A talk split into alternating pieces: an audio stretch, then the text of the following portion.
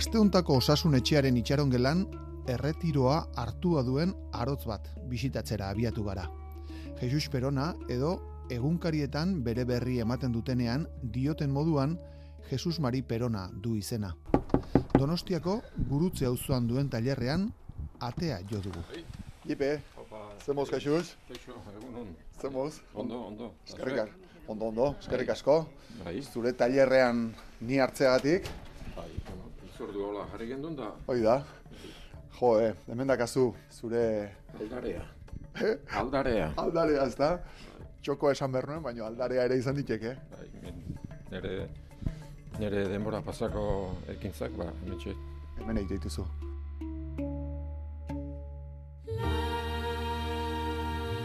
Osasun etxea. Osasunaz, etxetik kanpo. Urte luzez Euskal Telebistako arotza izan da Jesus Perona. Txirri, mirri eta txiribiton paliazoen hasieretan hain ikonikoa izan zen tortolika hegazkinaren egilea. Eta hori ez mintzatzen abiatu dugu solasaldia. Telebistaren hasierak ziren, larogeiko hamarkadaren hasiera zen, eta nolatan igo zinen abentura hortara. ba, bueno, mila bederazion da laroita lauan izan zen hori, maiatzean. Aurretikan, e, egunkari baten, ba, aurkitu nun e, artikulu bat, konbokatoia bat zen, plaza ber, ta- tarten arotza eskatzen zuen. Eta, bueno, ara nire kurrikuluna bialdu nun, pasa nituen, i- pasa bertzen zeak, e, zaminago egin beharrak, eta, bueno, neoni hartu ninunen, hartu ninduen, arotzu bezala, eta, bueno, Euskal Telebistako lehenengo Arotza ni izan izen, da aurreneko egunen ingen duen, Hamburgoako bidaia. Iritsi eta bere hamburgora. Bai, bai, ja kontratua firmatu genuen egunen izan zuen, ba, bilar bertan takazue abio ja hemen, eta joan berdezue eh, Hamburgora, Estudios Hamburg, han kursillo bat emango izue, zeizatean telebista. Bueno, horretxe hasi ginen. Osea, que asmoa zen Hamburgon ikastea telebista egiten, ez? E, barruko makinaria hori. Bai, bai, e, telebistain barrun, e, arlo asko daude, ofizio asko daude, da tarten, ba, baita ere, ba, e, esena joko arotzen e, kursilioa hori bai, da margolarik eta atretzokok eta junginen batea danak. Bai. Artean, e, Miramongo oraingo egoitza etzan existitzen, ezta? E, lehenengo saioen dekoratuak eta e, ez ziren Miramonen. E, han hurbil, baina Miramonen ez. Hori da, e, hasiera baten San Miguel, patronato San Miguel, gaur egun kutxe espazio honeko instalazioetan, e, ginen provisionalki, han montaiak eginda jarri, eta han ginen. Eta nola gogoratzen dituzu lehenengo, bueno, Hamburgoetik e, buelta egin, da lehenengo dekoratu hoiek egitzen, nola gogoratzen zu? Pentsatzen dut, paliazoena ere, e, txirrimirri eta txiribitonena ere, orduan izango zala, ez? Bai, e, de, dana batea tokatu zen. Hasiera batean gaztetan diketa, hola programa hitz eta pitz eta programoitako dekoro egiten daula zeginen, da tarten bat txirri mirri eta txiribitonera ba, baita ere. Eta han, ba, bueno, dekoroa eginda jarri zen garaian, geho, ba, beak inbertzituzten abentura egiteko, egazkin bat egin behar zela, eta e, kantu bat bada historia, kontatzeuna tortolika Askotan saltoz da korrika, tortolika, tortolika, mantxu ibiltzen ere badaki, txitgozoki, txitgozoki. Orduan, ba, gukin Hamburgotik etorri zen e, teknika, tekniko bat, ba, gauzo danak kontrolatzen zituen da. E, delineazio mundua, eta iluminazioa, eta teknikari hau goza abila zen, dibujo eskuz, krokizak zeitu nite zuen. Eta zizan, egazkin egiten, da gauzak, eta zen, da, esto es posible hacer, eta, zeak, Galdetu zizun. bai, bueno, interpretia tarten bagendun, naziren Be alemanez. alemanez, alaxe, ba, bueno, baietz, eta hau nola ingo genduke, eta hori zein ingo genduke, eta, bueno, hortik anez izan, holaxe, desarrollatu gendun, ba. Eta zuk, zuk errex ikusi zenun ankrokisan ikusten zen egazkin hori errealidadera ekartzea? Bai, netzat, e, zailtasun ondu jo lanak, inak nintzen aurretik eta hori dia, ba, ba, izan zen gauza politi bat. Umetan amesten dian gauz, gauzko, gauzetako bat bezala, eta, bueno, ba, egin, egin genduen da, oandik bizia. Hori da, hori esan behar nizur, hortxe dago, ez da? E, Miramongo atzekalde hartan, handago e, zintzilik. Bai.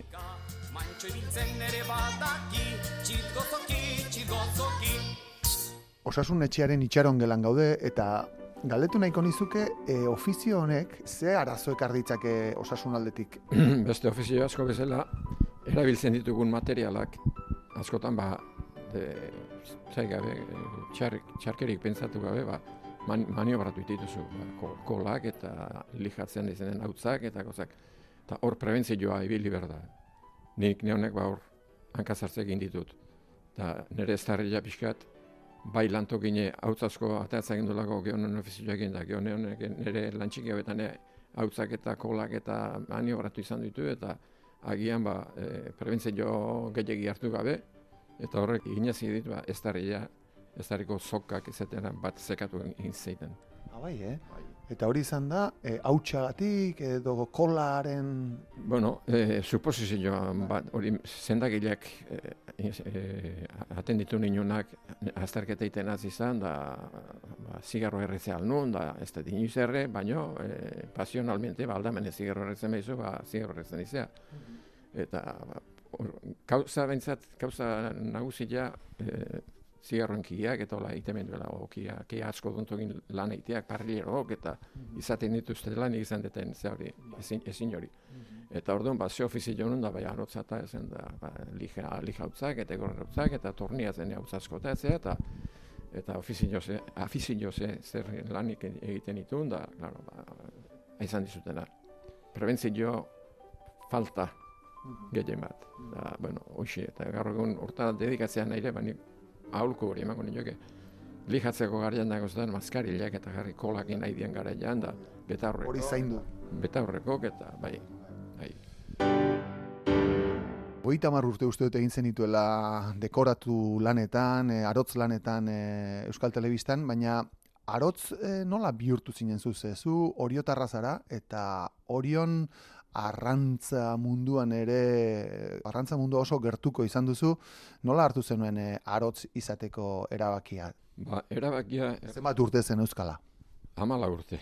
Amala urtekin ja. Bai, bai, bai. E, eskolako primario, ikasketa primariak bukatu eta ordungo filosofia o kultura zen, ba, lanea, e, bueno, pues lanea ziber.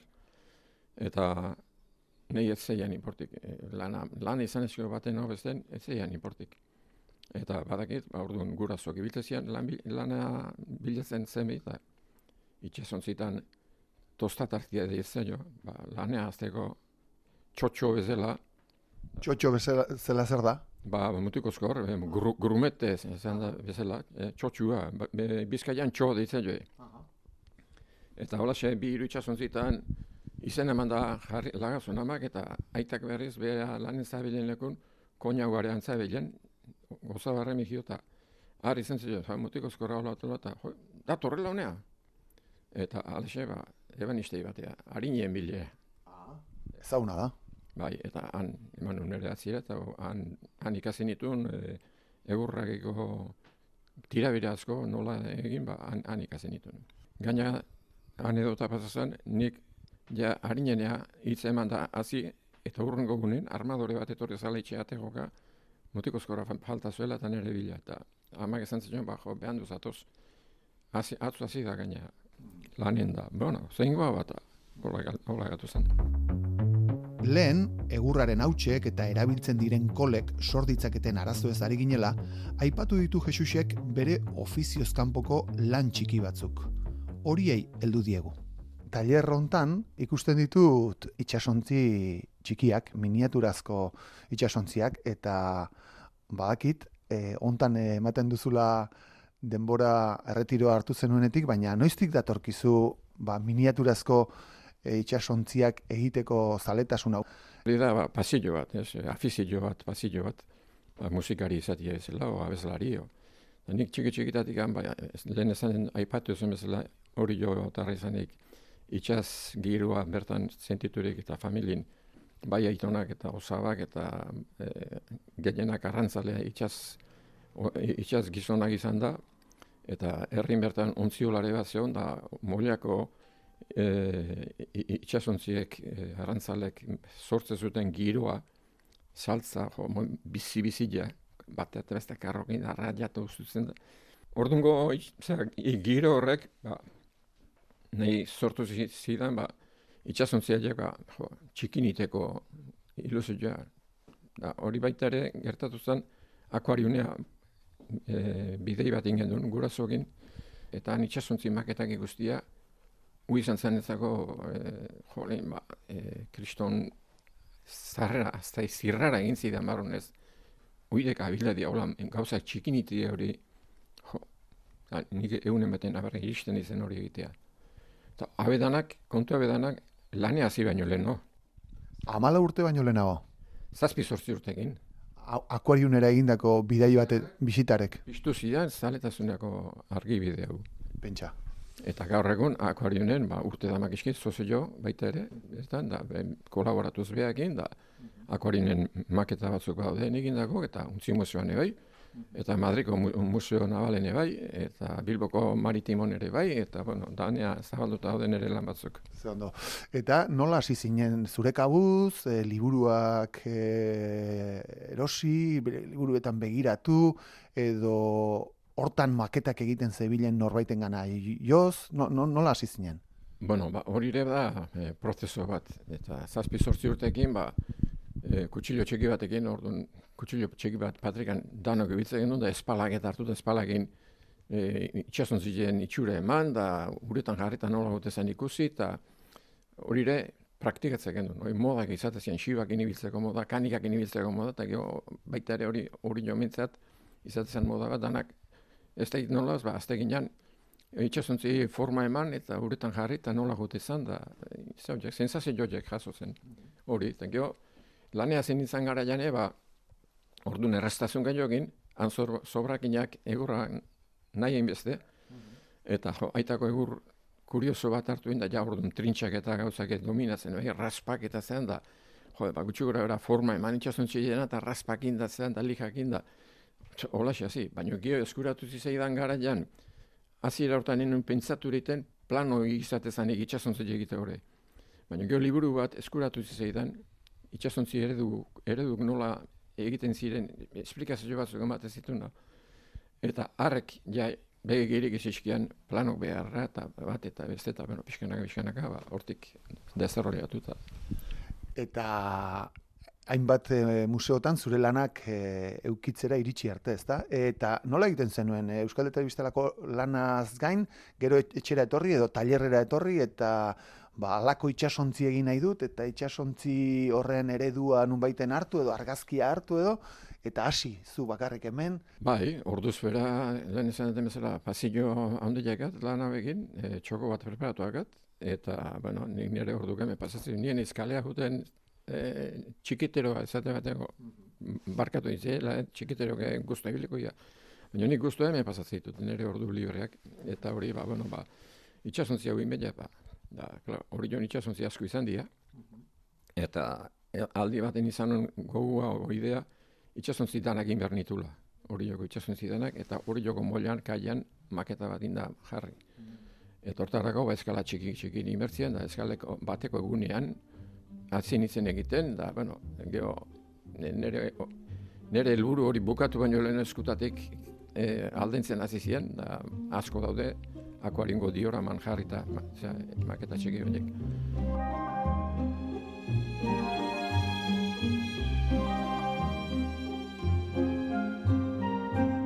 ikusten ditut hemen argazki, e, irudi, marrazki, mapa, denetari dago hemen instrumento, tresna, e, ze, zein da hola asko kostatu zaizun itsasontziren bat, e, ez dakit, ba, hilabeteak eman dituzuna, eta bereziki egin nahi zenuena, Bueno, azpimarratzeko muko asko dira, baina hola eh, arrakasta ondina ematen ari diena da Madriden dagoen galeoia.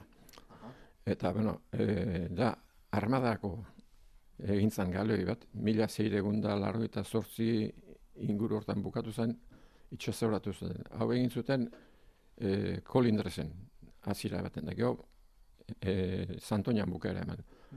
Baina, testigan zaudenak azaldu zian e, eskuskriba baten. Mila zeireun da laroita zuzin firmatua dago. Hori egin zuen Antonio Gaztaina eta Iturri Balzaga, motriko harrak. Armadan e, kontratatu zuen, segimentu hori egiteko, Eta go almirante izaten iritsi zen gaina.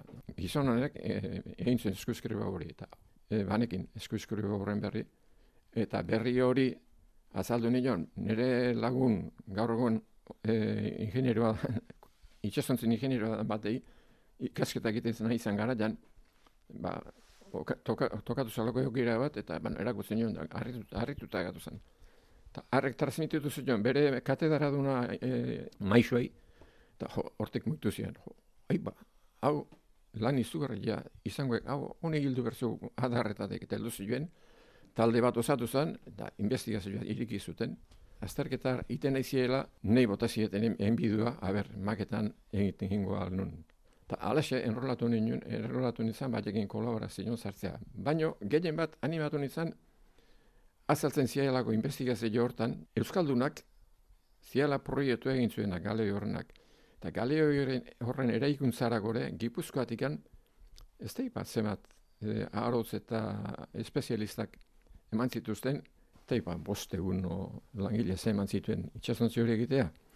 Baina hartzen zen, ba, hoien horren ingo japa, hau, e, horiek oroimen, bat, e, Merezi dute. bai, eta alaxe animatu, an- animatu nintzen da, egin genuen lan hori. Claro, Zenba denbora kosta, kostatu zitzaizun hori egitea? ba, pentsatzazu, lehen esan duzu, ze matile bete eta hola da, ba, hori hasi eta bukera eman genuen janako hamar urte pasazien. Amar urte. Bai, bai, bueno, izan zen lan bat, e, kontinu ezin, iz- ezin zen ez jarraitu. Orduan tartean beste lan batzuk egiten ditun. Baina, jo, lan astuna, benetan, lan astuna, hori arkeologi lan bat bezala da, hasita hor brotxakin, hori ikuste, zea, a- arkeologo gauzak ateatzen poliki, poliki, ba, eskuizkriba horri, horri ere, ba, pinzela botaz, irakurtzeko hori ez zan, ez da ez, oso erreza, zatikan, ikustea idatzia da, da, daula ontziolan, eta apulzo, eta kastainetak e, letra polita bazun, eserita lazaizonen i- idazten, baino, jo, gaur egunen daun ipatzen zaiguna apunte bat inber baldin badu ala ere, atet zaigu, baina nola alako ez da. Ba, esku bare nola alako izker, e, e, izadak, e, e, grafia daka. Eta oitanak interpretatu. Interpretatzea ez? Bai, eta bueno, espezialistak ezartu ziren tarten da izan, horrek ba, atzeratzen gauza pila bat. Aizuta, Euskal Herrian ba dago zu bezala alako maketak egiten dituenik, edo bakarra, bakarrenetako izango zea. Bueno, e, oen dala urte batzuk e, eredu gila ez, asko ginen. Hor talde bat osatu gendun, akorionen da e, hilero juntatze ginen, bilereta eta oita hamar bat, berrogei juntatze ginen garaia izan zen. Eta lista hile irurogeiko bagindun, bai. Claro, gehiena, ba, be, itxen, itxen txoko txiki bat jarri eta artista, be- benetako artistak asko zautitut, da maixuk. Da, aitatik asko ikasi baita ere. Eta Euskal Herri mailan ba, bai, asko, jende asko dago, e, baina ez, gare hartan gehiago. Gaur egun ja, beste teknologik eta zartu dianetikan, batez ere informatiko e, tabletak eta ordenadorek eta zartu dianetikan, ba, Alen bat beste etortu zezikite, eta jo, gure semiak za, eta, eta bueno, etorri eta erakutzi, eta nola handa, pixkat, e, laguntzen zailatzen naiz. Baina, le- oin dela, oita hamar urte, o berrogei urteko ze hori zaletasun hori falta da.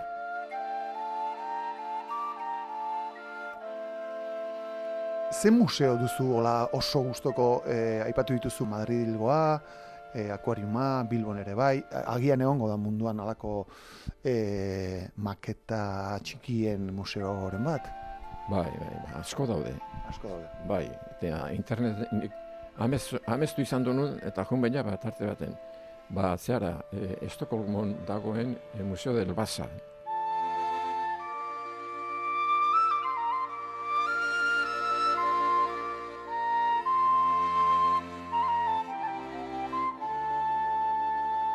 Basa museoa, Suediako Estokolm hiriburuan dagoen itsas museoa da. Amazazpigaren mendeko Basa izeneko gerrauntzia du bere baitan, eta Eskandinavia guztiko museo bisitatuena da. Orduko errege dinastiak Basa zuen izena, eta haren omenez eraiki zuten gerrauntzia mila seireunda hogeita zortzian. Baina, egin berritan, Hori ondo atu nintzen, itxasontzi hori. E, in, gaina, inaugurazioko egunen, bota hura da, dana itxaso, zera, itxaso ateratzeko eta bedenkazioak eta, bueno, erregian, erregian izenen indako zea zen, itxasontzia zen, gerra ontzia. Ba, izango zituen laroita, laroita markainoi, ez dezertitun.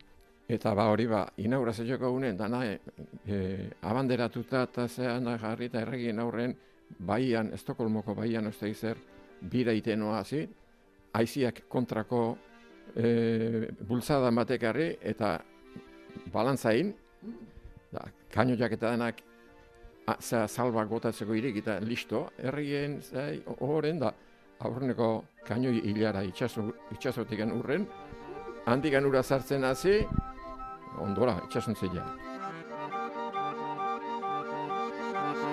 Mila bederatziun da berrogeita amaseian, zehazki non urperatu zen jakin zuten. Eta handik bost urtera, mila bederatziun erurogeita batean, bertatik ateratzea lortu zuten nahiko egoera honean. Handik hiru mendetara e, deskubritu zuten, Bai, aurkitu zuten. aurkitu eta atera zuten, e, oso e, teknika lan bikaina egin da, porque o, itxasontzi horrek luzen e, popatikan branka da, berroita hamar bat metro jo baitu.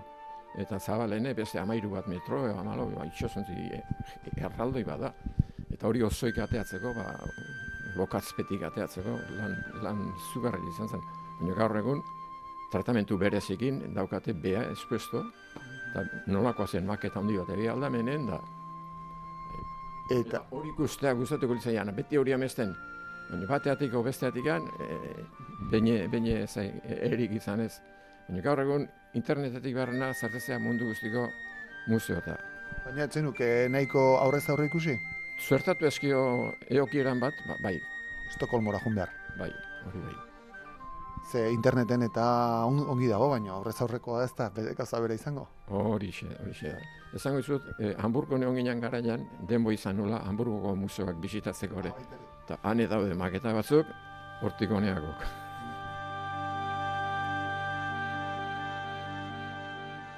Aizu, zenbat itxasontzi edukiko dituzu honezkero eginak?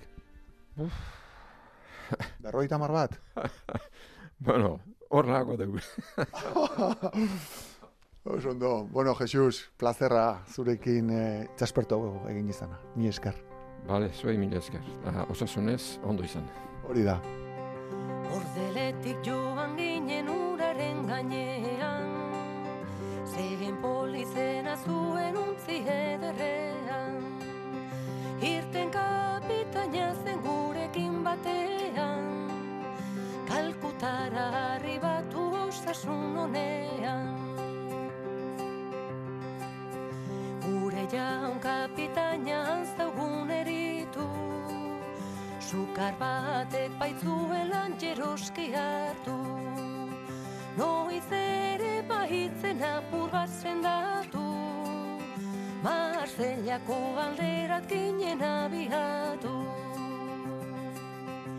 Aztilaren nogoia partitu ginena Astizkena baitzuen egun arkizena Itxaso zabalean baikinuen lana Orduan hautsi zaukun untziaren lema. Abenduaren seian kalo untziaz laste bide makurrartu. Alola baitugu geroztik idatu Aitzeak ez bagaitu hainitzik lagundu.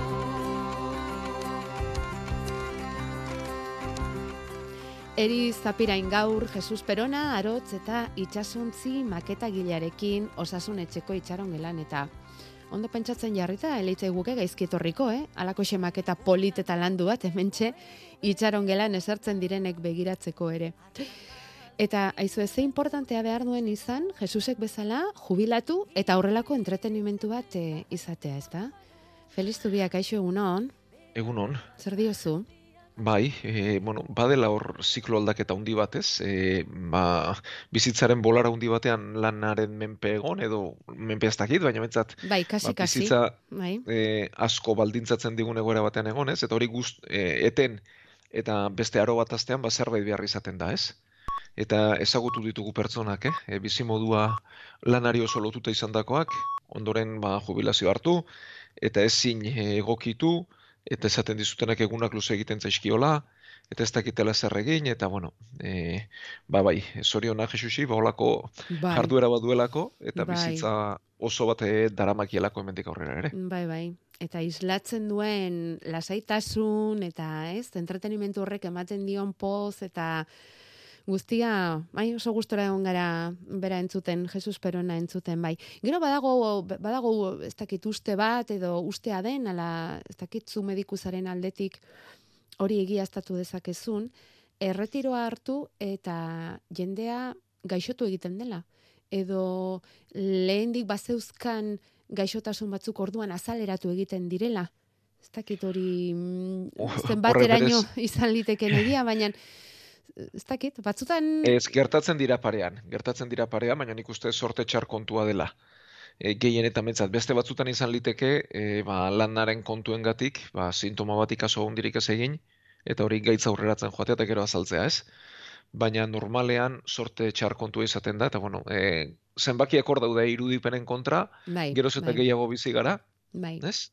E, bizi itxaropenak gizonezkoetan laro gehi urtetik gorakoa da, eta emakumezkoetan buruzari naiz, eh? baina laro gehi urte inguruan dago, mhm, ez? Eta horrekin batera beharko genukena da, osasuntzu gehiago bizi, ez? bai, Bada zenbat urtetara iristen garan gaixotasunik gabe. Eta hori gutxi gora bera irurogeita amabi, irurogeita amabost urteren artean dago. bai. Bizitza gauza bat baita eta ondo bizitza beste bat, ez? E, eta badago aldea batetik bestera. Eta gero, e, Jesusek esan duenetik beste puntu batek ere eman digu arreta eta da e, ahokordetan daukan arazoa, ba bueno, bera mm, arotza izan da, ba gai kimikoek eta egurraren hautsak eta sortutako mm, zikinkeria hoiekin eta esan digu ahokordetako bat lehorturik eh, daukala. Ez dakit hori sarritan gertatzen den, Felix, eta ordezkatu litezke, trasplantatu litezke ahokordak edo... E, bueno, bi galdera dira batean, aurrenengo da askotan gertatzen dela, e, zorionez ba, lan babesean ere asko egin dugu aurrera, baina urte askotan ba, arotzak e, eta bueno, bestelako langileak eh, e, babesi gabe lan egin dute urte askot askoan eta hor sortzen diren gai kimikoak eta bueno, ba, e, zerrautzak eta gainontzeko txirbilak eta, abantzek, eta antzekoek erre egiten dute, ez, eztarria, eta bada minbizi mota bat adibidez arotzen e, espezifikoa dena edo ia arotzetan bakarrik azaltzen dena. Zer diozu, bai? Bai, bai, zorionez e, orain ez da ikusten, edo oso oso kasu bakanak ikusten dira, baina lehen horrelako minbizi bat ikusten genuenean, lehenengo galdera zanea arotza zen ala ez, eta ia beti baiezko ate, ateratzen zen. Oso bakana da, baina e, arotzen hautz horrek eta gai kimiko horiek erre egiten dute estarriko zuloa, edo bentsat, aur, bueno, afaringe eta ingurua, eta bada minbizi mota bat arotzetan bereziki azaltzen dena. Ara, ara. Eta transplantearena? Eta transplantearena bigarren galdera, neuri jontzait eta ezinezkoa da. Bueno, oraingoz behintzat, e, onurak eta arriskuak ikusita, Hmm. transplante batek badu ba, ebakuntzaren e, komplexutasun teknikoa, baina gero ondoren, ba, beste pertsona baten gorputzaren zati bat ezartzen digutenez, ba, immunitatea gelditu beharra dago. Mhm. Orduan, immunitatea erabat gelditzea ez, immunosupresio bat eragitea, e, korta bategatik, ba, arriskuak eta onurak e, kontuan hartuta, arrisku handiagoa da onura baino, oraingoz behintzat, Mhm. eta etorkizunean batek daki, baina oraingoz behintzat ez. Ados. Bueno, konturatzen zarete ez, beti ematen digute izpidea itxarongelako elkarrezketa hauek, eta gaur ere berdin gertatu zaigu Jesus Perona arotz eta itxasontzi maketa gilearekin. Baina badauzkagu beste, beste gai batzuk ere esku artean, eta haiekin segi behar dugu.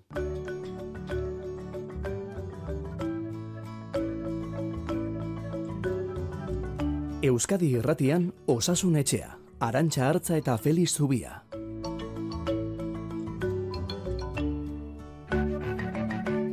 Igandero eta goizeko amarrak arte Donostia ospitaleko zainketa berezietako zerbitzu buru Feliz Zubiarekin. Zer modu zabiltzate? Ezer baino lehen Feliz Donostia ospitaleko zainketa berezien saio horretan hasi da pixkanaka arintzen arnaz aparatuetako infekzioengatiko presio hori edo nola zabiltzate? Bueno, bai, kasu berriak badirudi jaisten hasi direla, espero zen moduan, eh, gaur sortzea aipatu genuen, eta badirudi kasu berriak jaisten hasi direla, baina behin gurera sartzen direnean, bat denbora behar izaten dute buelta emateko, eta hortxe gabiltza. E, oraindik ere daudenek, e, bueno, denbora hori behar dute eta bete Mm. xamarrik. Bete xamarrik. Baina kasu berriak apurka apurka jeisten. Bueno, hori albiste ona da.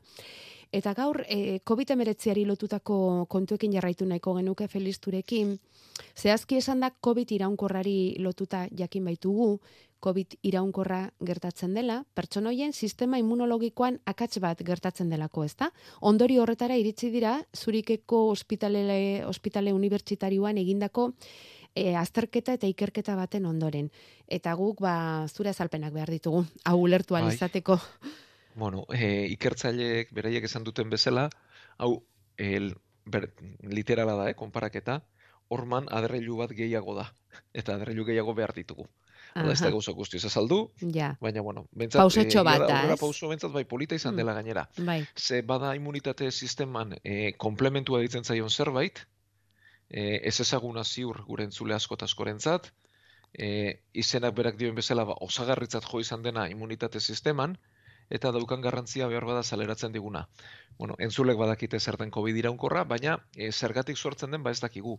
Eta hiru hipotesi edo landu izan dira. Batetik, birusa e, nonbait eskutatuta edo gelditzen dela, eta birusa hor geldituko litzatekeela gorputzean, ies, e, immunitateari ies eginda, eta oraindik ere virusaren eragin zuzena litzatekeela. Bigarren hipotesia da, e, virusa sendatzen dela, baina hor sortzen diren defentsek erantzun desegoki bat sortzen dutela, hau da, virusaren kontra defentsak sortu, eta defentsa hauek gorputzari eraso egin. Bai, Eta hirugarren hipotesia litzateke, ba, hauntura edo inflamazio mantendu bat gelditzen dela atzetik. Orduan, e, Zurikeko Unibertsitatean egin dutena da hiru talde aztertu. Batetik, covid izan eta inolako sintomarik ez dutenak. Bestetik, COVID iraunkorra izan eta hobetu eta ia sendatu direnak. Eta hirugarrenik COVID izan eta COVID iraunkorra dituztenak eta sintomak mantentzen dituztenak. Odola aztertu dute eta mm, proteina pila bat konparatu dituzte. Eta ikusi dutena da COVID iraunkorra dutenek, ba, komplementua aktibatua dutela. Eta besteek ez. Eta orduan zer da komplementua? Bueno, ba, immunitatearen zati bat da, oso oinarrizkoa, simple xamarra, baina komplementuak egiten duena da batetik, kanpotik e, virus edo bakterio bat sartzen bada, e, arrotza bada, baina ez modu espezifikoan, e, hauek e, entzimak dituzte, erreakzio kimikoak egiten dituzte, eta virusak eta bakterioak deusesteko gai dira. Orduan, kanpotik baldin badator, xamorrotxo bat, ba, hauek itzatzi egiten zaizkio eta desegin egiten dute. Baina, osagarri lan hori dutenez, baita ere, immunitate espezifikoaren, hau da, propio sortutako immunitatearen laguntzaile ere badira. Eta antigorputzak sortzen bat zaizkio, eta antigorputzak itxasten bat zaizkio kanpotik datorren zerbaiti, bakterio edo virus bati, ba, antigorputz hauen ondoan komplementoak puskatze lan hori egiten du. mhm, Defentzaz aparte lan egiten du gorputzen hiltzen diren zelulak garbitzen, eta koagulazio sistemarekin ere eh, harremana du. Oda, e, gorputzak oreka bat behar du, ez? Odolak ez du gatzatu behar, ez du koagulatu behar, baina zauri bat sortzen denean orduan bai. bai, Eta oreka horretan ere parte hartzen du komplementuak. bai, Eta ikusi da orduan e, pertsona hauetan, COVID iraunkorra dutenetan, ba, komplementua aktibatua dagoela, denbora askoan lanean ari dela. Eta beraz, horrek adieraziko lukena da, ba, virusa izan ostean, pertsonaek, e, pertsona hauek sortu dituzten defentsek, ko- COVIDaren kontra sortutako defentsek, komplementu aktibatu dutela eta komplementu ez dela itzaldu. ja. Eta hori litzateke sorburua. Lanean segitzen du komplementu horrek. Tokatzen ez denean eta gorputzari kalte eragingo lioke. Mhm, hori da ikusi dena. Bueno, honek e, ate asko zabaltzen ditu, baina galdera asko ere bai, eh? Bai, Oda. eh, ez aldagoen modurik komplementu hori gerarazteko?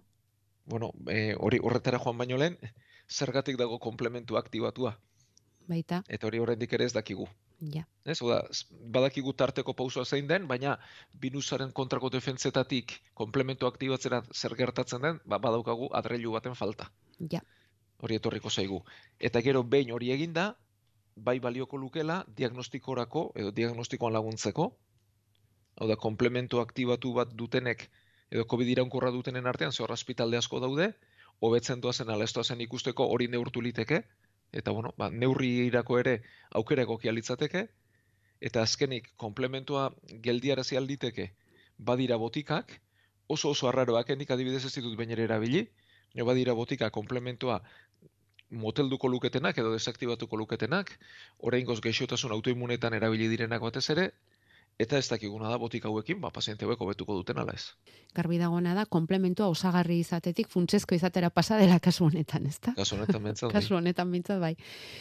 Bueno, eta COVID-aren gaiarekin hasi garen ez, e, oraintxe jaso dugu galdera bat, Feliz, ea mm, erantzuterik badaukazun, entzule honek dio, eren egundik ez dut usaintzen eta zaporerik ere ez dut hartzen, bi aldiz egin dut COVID-aren proba eta negatibo ematen dit.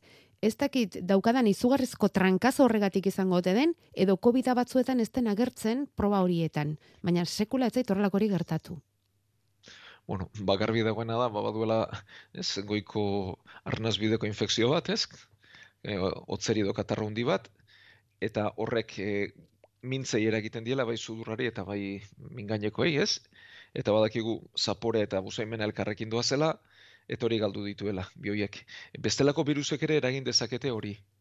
E, asko lotu zen koronavirusari, oso sintoma mm, indartsua zelako batez ere hasiera hasieran, orain ikusten ditugun COVID kasuetan ia ez da gertatzen.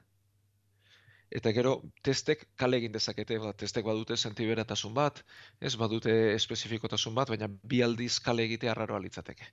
Mm, Eta negatiboa atera baldin bazaio, eta gainera orain virusa puripurian izan da, ez? bai. Eta sintomak izan da bi aldiz testak kale egitea arraroa litzateke, Mhm. eta bestelako virusen bat izango du. Eta ze pentsatu behar dugu, e, hor daukan berak esaten duen bezala trankazo hori gainditzen duenean, pasatzen zaionean, braskuratuko dituela? hori litzateke normalena, baina COVID-arekin ere ikasi genuen, ba, mintz hori zauritzen denean edo kaltetzen denean, buelta emateak batzuetan koste egiten dela eta denbora gehiago behar izaten duela. Baina bai berez normalena litzateke bere baka, katarro hori zendatu eta usaimena ere berreskuratzea.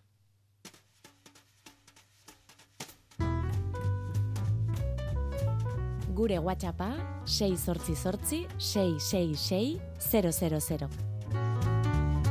Gure e-maila osasunetxea abildua eitb.eus. Bueno, hortxe dauzkazue gure helbideak garbi izan dezazuen, eh? non topatuko gaitu zuen. Ez orain, aste osoan zehar eta hogeita lau orduz, egunero.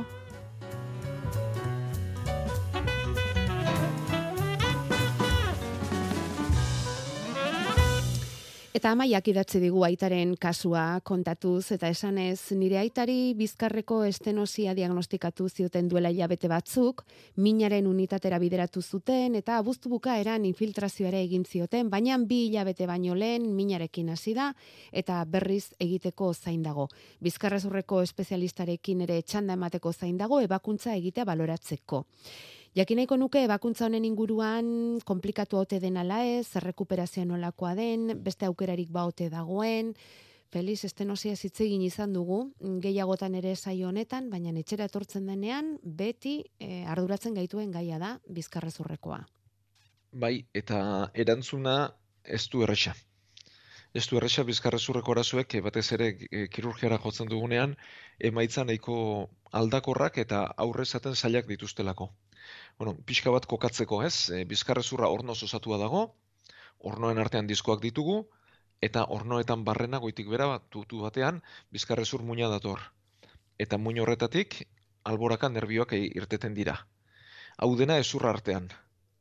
Artrosia gertatzen denean, ba, badakigu ez, ba, belaunean aldakan e, kurruska desegin egiten dela, eta horrek sortzen dituela sintomak, baina bizkarrez, ba, e, artrosiak badu bizgarren e, ezaugarri bat, eta da gehiegizko ezurra sortzen duela, ezur desegokia sortzen dela. Eta hau bizkarrezurrean larria izan liteke, gehiegizko ezur horrek nerbioak harrapatu ditzazkelako edo muina bera ere bai. Orduan, e, gainera, e, honek badu beste arazo bat, eta da, irudi probek ematen diguten emaitza ez dela baliozkoa. Badira pertsonak artrosi karagarria dutenak bizkarrezurrean eta sintomarik ez, eta estenosia dutenak, hau da, zuk, e, erradiografia bat eginda edo eskaner batean, edo resonantzi batean, estenosia ikusten duzu, baina pazienteak ez du sintomarik. Ja. Eta beste batzuk berriz irudi berarekin, edo santzekoarekin, ba, sintoma larriak dituzte. Orduan, e, nerbioak nola harrapatuta dauden hor milimetro kontuak izan litezke, Ja. eta gero inguruan beti badira muskuluak lanean eta eragina dutenean. Mhm. Orduan, estenosi bat denean, e, lehenik eta baino, orduan, omen, e, tratamendu txandakatu bat edo mailakatu bat egiten da. Lehen da bizi antiinflamatorioak eta fisioterapia datoz, horrek hobetzen espadu nerbioa bera e, infiltratu egin liteke, minaren klinikan, ba, kasu honetan egin den bezala, Mhm. eta azken azken erremedio moduan ebakuntza daukagu. Ebakuntza bera ez da komplexua. egiten dena da, e, ba, bizkarrezurrera sartu, ezur dezegoki hori jan, eta tarteak libratu. Eta hori ez da komplexua? Berez ez, hau da, e, tokia bera izan liteke, baina ez, ez da izu, hau da, e, ba, odol desente galtzen da, edo odol galera arrisko badago momentuan bertan, baina gainontzean ez, eta bizkarrezur muina bera ez denez ikutzen, Mhm. ezurrean ari garenez, Ados. ebakuntza bera ez da. E, kontua da gero horrek e, emaitza oso oso aldakorrak dituela. Mhm. Batzuk ebakuntza egin eta oso ondo gelditzen dira, Ja. eta beste batzuk berriz ez. Hau da, ebakuntza egin, ebakuntza bera egiteak da bizkarrezurrera sartu eta ezurra jatea. Bai, bai. Ondorenean egiten dena da, bueno, ba, pixkanaka bere onera etorri eta fisioterapia pixka batekin laguntzen zaio, eta prozesu honek hilabete, bilabete irauten ditu. Mhm. Eta Baina- atera liteke zoragarri eta minik gabe gelditu pazientea, edo Bai. ezain ondo eta lengo antzeratsu. Ez? Hori da, hori da. Eta hori da inork e, aurre ikusteko gaitasunik ez duguna. Ja, ja. Eta beste aukerarik badago? e, ba, infiltrazioak egitea da, hau da, e, daramakiten bidean jarraitzea da, eta gero azken-azken aukera beti da, baina oso zaila da, e, ea mina nervioen harrapaketak bakarrik sortzen duen, edo inguruan dauden muskuluak sortzen duten. Eta beti lagungarri izaten da bizkarrezurreko arazoak direnean, ez dakigu ba, pertsona honen altuera eta pisua nolakoa den, baina pisua galtzea, ariketa batzuk egitea inguruko muskuluak eh, libratzen joateko, eta gainontzean bestela, e, ari dira, eh, bestelako teknikak ere garatzen, baina oraindik e, oraingoz behintzat ez dago ebakuntza klasiko ordezkatzen duen aukerarik. Orduan, bizkarrezurrean eta orokorrean, eh, indar edo sentsibilitate galera baldin badago beti egin behar da ebakuntza, minagatik bakarrik denean hori da erantzuten zaila. Hori da erantzuten zaila. Ikusi behar baita pertsona horri zenbateraino eragozten dion min horrek bere eguneroko bizitza, ez? Eta Bai. bizipoza, batez ere. Hori da.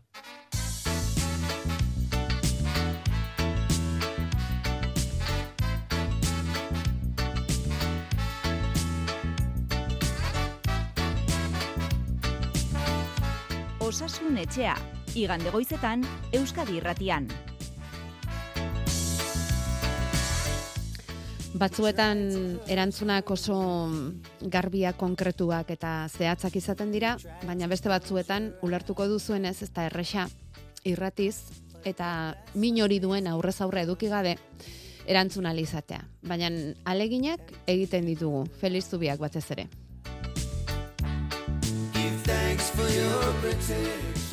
Urrengo honi Felix kolon narritakorra diagnostikatu diote eta mm, esan diote hori ezin dela sendatu, baina berak jakin nahiko lukena da, e, batez ere janaldi handien aurretik, ba, oraintxe pasa ditugun urte amaierako turuntzak edo San Sebastian asteburua hau edo zer dakit nik inauteriak ere badatoz eta badakizu hemen edo zein aitzakia da janaldi handiak egiteko baliokoa. Bueno, ba, hoien aurretik prebentziorako aholkurik ero edo eman ote dezakezun galdetzen du. Edo zerbait egin ote dezaken, gero ondo ezik izate, ondo ezik ez izateko, mina edo, bueno, ba, bestelako sintomak ez izateko. Elikadura aldaketaren bat edo ze aholkatuko zenioken. Bueno, ba oso galdera polita hau ere, baina bueno, e, e- ea egokitzeko gai garen eta aholku batzuk emateko, bueno, kolon narritagarria esaten zaio, estelodiaren e, funtzioaren aldaera bati, hau da estelodia bera egitura ondo dago, baina ez du ondo funtzionatzen, batzuetan azkarregi eta berakoak eta mina izaten ditu, eta beste batzutan e, idorreria garaiak e, txandakatzen dira. E, elikadurak lagundu dezake, eta badira e, egoki diren janariak, erabat debekatuak daudenak, eta gero norberak probatu behar dituenak. Eta esango dioguna da, e, bueno, bat debekatuak zein diren. Ba, alkola, kafea, txokolatea, eta gero oso oso koipetsuak direnak edo bollo industrialak. Beraz, e, urte sasoi hau baldin badatorkio edo janaldi handi bat baldin badago edo, ba, alkola utzi egin beharko luke, eta kontu ibili, ba, postretan datozenekin edo saltza oso handiekin. Hmm. Bale, zer kestion kalte berezirik egingo? Arrainak, aragiak, arrautzak. Orduan, e, ba, adibide bat jartzerako txuleta jandezake, baina alkoli gabe.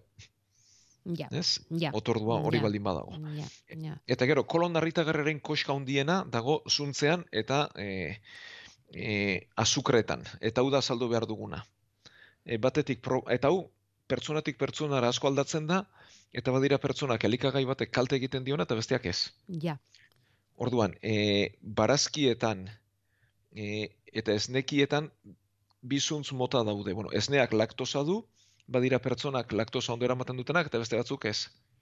Beraz, aurretik proba egin dezala, ea esnea zen moduz e, datorkion, Mhm. eta esneak kalte egiten baldin badio, ba esnekiak edo antzerakoak dituenak baztertu, eta ez badio kalterik egiten, baiekin aurrera. Vale. Eta gero, zuntza bieretako zuntza dago. Bat disolbagarria da, eta beste bat ez disolbagarria. E, berez, disolbagarria hobea da, ez disolbagarria baino. Eta ulertzeko ez disolbagarria da, barazki berdeetan dagoena. Eta normalean korron e, narritagarria dutenek, ez disolbagarria ez dute ondo onartzen. Eta hor daude barazki berde gehienak, hilarrak, lekak, brokoliak eta zereal integralak.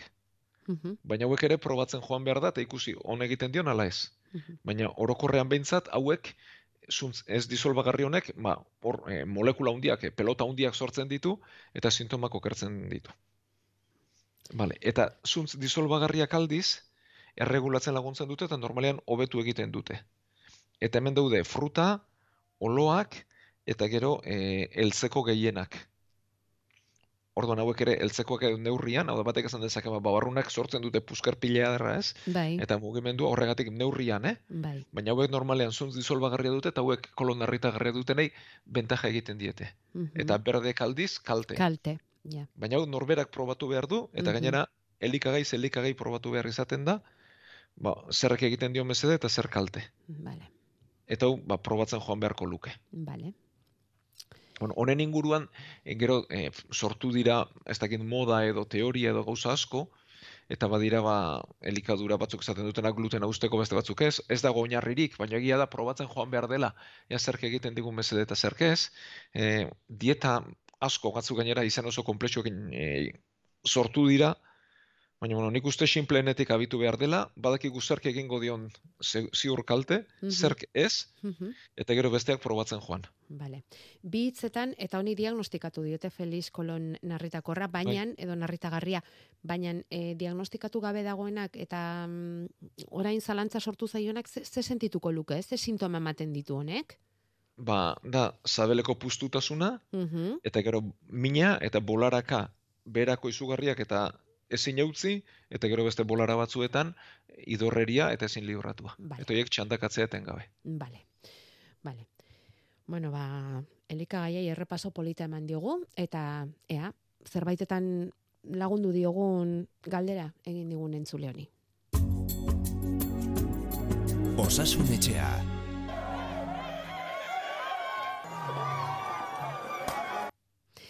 Beira, Felix, horrelako xe ongi etorria egin ziten atzo gauean mir azterketa egin eta kanpora irten zirenei Leioako Unibertsitatearen aurrealdean. Arratsaldeko lauretan hasitako azterketa bukatzeko lau ordutik gora paseak ziren eta hortxe ilunpetan zain zeuzkaten hautagaiek euren lagun eta familiakoak pankarta, musika eta turutak hartuta ze urtebete osoa pasa dute azterketa prestatzen luze izan da hori eta badakigu denok ba mir azterketa bat prestatzeak, bueno, denok ez dakigu, ez da urrik eman ere zenolako sakrifizioa e, dakarren, ez da? Baina badakigu lanketa izugarri egiten dutela mm, hautagaiek.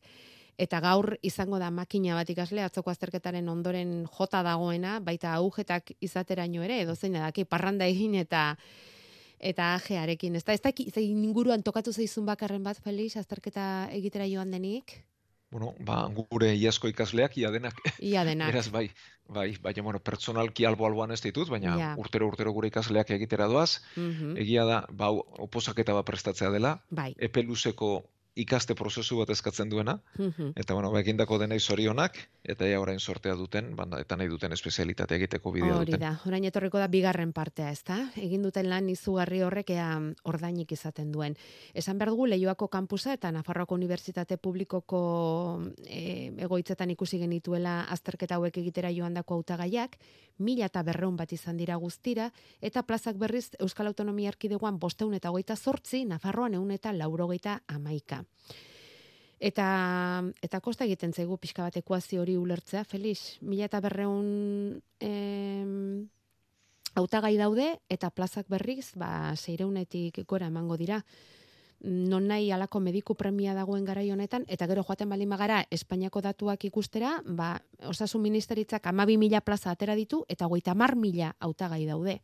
Kosta egiten da pixka bat hori ulertzea, ez? Bai, guri ere bai, baina kontua da, espezialitate plaza bat e, izateko, ba, ondoren programa bat garatzeko bidea behar duertela hau da. E, medikuak ez, egoiliarrak deitzen dizkigu, Bai. e, deitzen diogu guk, hauek iristen direnean, ospital batek hartu behar ditu, bere tutoreak behar ditu, da, eskuntzan nork emango, eta egiturak ere onartu egin behar ditu. E, ulertzeko errezena, e, ebakuntzak egiteko kirofanoak behar dira. Prestak, ba, mm, ziru jau izan behar duenak, kirofanoak behar ditu. Ezin dira kirofanoak jende askoz bete, eta ondoren dagokion esperientzia sartzeko bidea izan. Orduan, beharra premia handia dago, e, espezialista premia handia dago, alik eta gehien atera behar dira, baina horrek egitura bera ere egokitzea dakar. Tutore gehiago behar dira, eta tokiak egokitu eta pentsatu eta zabaldu egin behar dira. Baina hemen urte askoan plangintza falta handi bat egonda, eta orain ordaintzen ari gara maila guztietan, ez? Mediku beharra daukagu, espezialista beharra daukagu, eta egitura ez da nahikoa e, gehiago hartzeko, edo zaila, behar bada batzuk handitu litezke, baina askoz gehiago hartzeko egitura bera ere moldatu beharko litzateke. Eta hor lan handia dago. ez da hain simplea, eh? gauzak oinarritik eh, daudelako osatu beharra edo antolatu beharra, zuk esaten duzu bezala. Bueno, ba, mir azterketak eginak eta esan dugun bezala ikasleak lasaitu ederra hartuta behintzat, orain datorrena datorrela. Gurea gaurkoz honetan utziko dugu, Felix, datorren astean itzuliko garen esperantza osoarekin, hori bai, Eskerrik asko gaur ere eman dizkiguzun azalpen guztiengatik, jaso ditugun galdera horiengatik guztiengatik, Felixi gustatu egiten zaizkio gainera, zuen galdera, konturatu zarete, ezta? Zenbat aldiz esaten duen oso galdera politak egiten dituzuela. Eta mm, gelditzen zaizkigu beste batzuk ere Felix baina datorren astean ere beharko dugu lan pixka bat, beraz, e, saiatuko gara alik eta azkarren erantzuten, datorren astean jarraituko dugu. Bai, eskerrik asko denoi, eta gaur sortzir arte.